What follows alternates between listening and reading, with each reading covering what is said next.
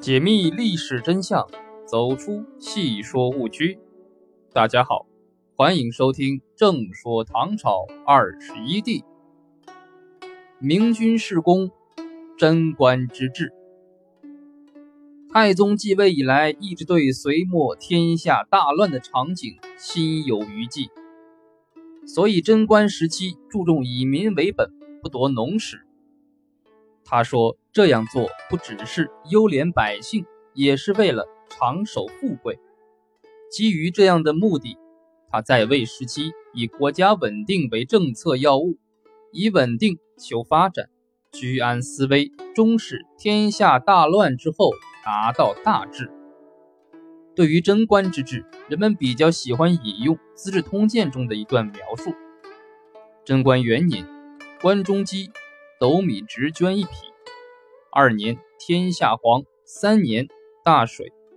是岁，天下大念，流散者咸归乡里。斗米不过三四钱。中岁，断死刑才二十九人。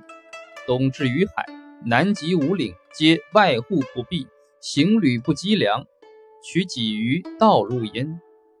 其中包括了农业丰收，物价低平。百姓安居乐业，社会治安状况良好，社会经济得以恢复，社会财富相对富足等内容，这也的确是一代盛世的具体写照。太宗因此成为杰出的政治家和一代明君，并成为后世帝王膜拜的偶像。太宗为什么能够取得如此成就呢？简单的说，他能够从隋朝的灭亡中。吸取教训，采取了一系列符合社会稳定和发展的政策措施，重新确立和完善了统治秩序，使社会步入健康有序发展的轨道。政治上，完善国家政治体制的各项制度，重视吏治，严格执法与守法。所谓法者，所以不大信于天下也。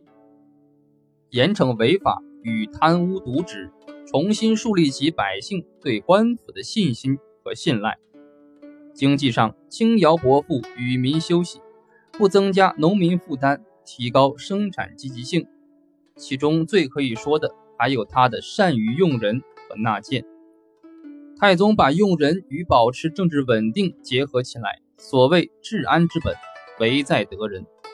他选用官员不分出身，不分民族，不分地域，不分亲疏贵贱。无论是中原、关陇、山东、江南的汉族，还是周边高鼻深目的胡人，都能得到重用。他重在选贤任能，喜看天下英雄进入其骨中。同时，他用人又不求全责备，所以臣下能够心情舒畅。像孜孜奉国、知无不为的房玄龄，才兼文武、出将入相的李靖，复奏降明、出纳为允的温彦博。楚凡之具，重物必举的代胄，使君不及尧舜，以谏争为己任的魏征，积浊扬清，嫉恶好善的王圭等，均能各尽所能。特别是房玄龄和杜如晦，前者善谋，后者善断，二人配合默契，同心报国，世称贤相，被并称为房谋杜断。一个精诚团结又深得皇帝信赖的宰相班子，对于实现贞观之治，显然是功不可没的。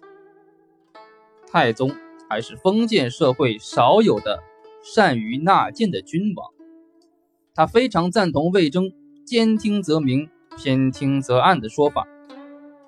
他曾说过，自己自幼精于公事，自以为尽得其妙。后来得到十几张良弓给专业工匠验看，结果被告知这些弓木心不正，脉理皆邪，并不是真正的良弓。他由此悟出，对自己最拿手的事还有失误，更何况天下之大，四海之广，只凭他一人之力是不能做到尽善尽美的。因此，太宗主动要求臣下就政事得失发表意见。魏征就是以直言极谏而著名的大臣。有人统计过，魏征在贞观时期进谏多达二百余次。太宗说：“以人为镜，可以明得失。贞观十七年正月，六十四岁的魏征病死，太宗认为自己痛失一境。天可汗，太宗君临天下，威服四海。他借东突厥因内乱势力削弱之际，于贞观四年，派李靖、李世继率大军深入大漠，一举俘获东突厥吉利可汗。贞观九年，任命李靖、侯君集率军平定位于今青海地区的吐谷浑。十三年，又派侯君集出兵攻打交河。于次年收复高昌之后，又擒获屈池王，平定西域大部地区，将安西都护府移至曲池，重新打通了沟通中西的陆路交通丝绸之路。唐朝在东到大海，西至燕齐，南进临邑，北抵大漠，凡东西九千五百一十里，南北一万九百一十八里的广袤疆域内设立州县。成为当时世界上最强大的帝国。由于太宗相信中国既安，四夷皆服，所以实行了开明的民族政策。自东突厥灭亡以后，西北各部首领都来长安朝见，尊称太宗为天可汗。可汗是西北各部对君主的称呼，称天可汗就是拥戴太宗为他们共同的君主。唐朝对北方少数民族地区的管理，主要是任命各民族上层首领担任地方长官，不改变原有民族习惯和生活方式。他们职务世袭，代表中央政府对地方进行管理。到太宗晚年，漠北地区各部又相继归附。为了方便来长安朝拜唐朝皇帝，他们在大漠南北专门开辟了一条大道。称为参天可汗道，沿途设置驿站六十八处，备有马匹与食物供应往来使者。太宗表示：“自古皆贵中华，见夷狄，朕独爱之如一，故其种落皆依朕如父母。”各少数民族也把太宗当成了自己爱戴的可汗。我们可以看到许多藩将的名字铭刻在昭陵的祭坛上。松赞干布与文成公主。松赞干布是吐蕃历史上杰出的政治家与英雄人物。吐蕃是很早就生活在青藏高原一带的古老民族，是今天藏族的祖先。吐蕃民风骁勇，以战死为荣。松赞干布做赞普的时候，基本上统一了各个部落，迁都罗索城，并建筑碉堡式的布达拉宫。在松赞干布多次求婚的强烈要求下，太宗答应以文成公主出嫁。唐朝许婚的消息传来，吐蕃人民欢呼雀跃。为了减少文成公主入藏途中的艰难，他们沿途准备了马匹、牦牛、食物和水。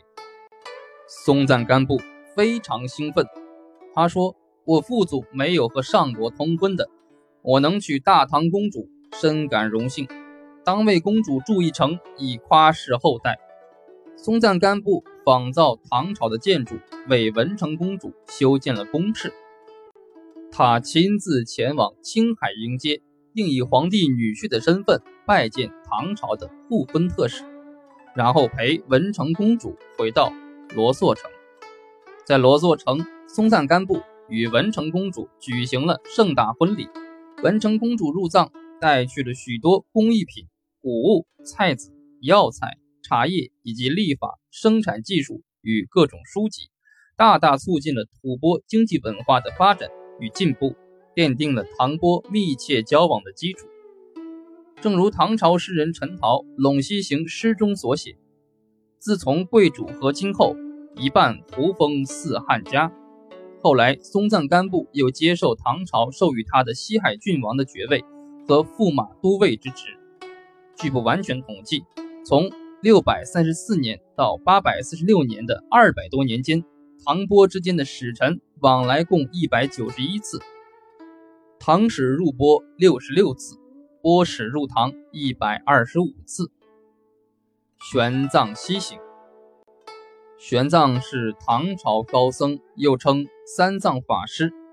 贞观初年，为了求取佛经经义，他从长安出发，毅然西行，前往佛教圣地天竺。途经我国新疆及中亚诸国，一路上倍尝艰辛。在天竺，他用大约十七年的时间遍游各地，寻师访友，研习佛法。因佛学造诣精深而获得极高声誉。玄奘从天竺带回佛经六百五十七部，又经过二十余年的努力，共翻译出七十五部一千三百三十五卷，约一千三百多万字。他是第一个把天竺佛教历史、地理、风土人情等完整记录下来，并介绍到中国的人。太宗亲自为他的译经写了《大唐三藏圣教序》。玄奘还把自己西行途中的见闻口述下来，由弟子整理成书，这就是著名的《大唐西域记》。他还曾把老子翻译成梵文，介绍给天主。